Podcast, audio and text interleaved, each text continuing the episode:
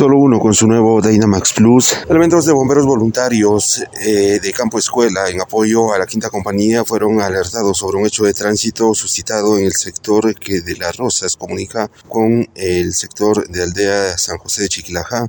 Es de mencionar que específicamente en el área de Parracaná, un vehículo conducido por una persona en estado de ebriedad eh, colisionó contra un eh, domicilio.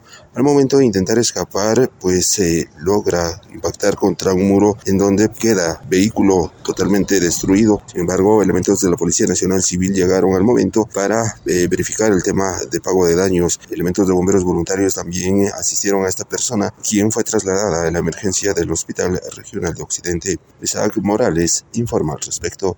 Es correcto, bomberos voluntarios del Campo Escuela en apoyo a la quinta compañía cubrieron un hecho de tránsito en lo que es la carretera hacia la aldea San José Chiquilajá, a pocos metros de la entrada a Parracaná.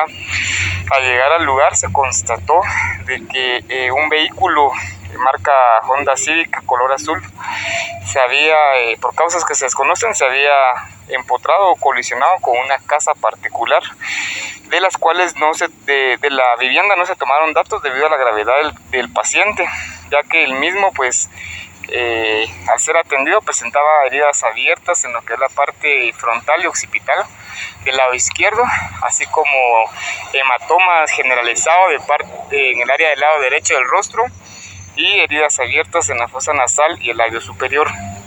El mismo era quien conducía el vehículo y se identificó como Gustavo Bautista de 29 años de edad, originario eh, de la aldea San José Chiquilajá. Eh, del paciente fue estabilizado y trasladado al HRO, quedando en medicina interna a cargo del personal médico de turno.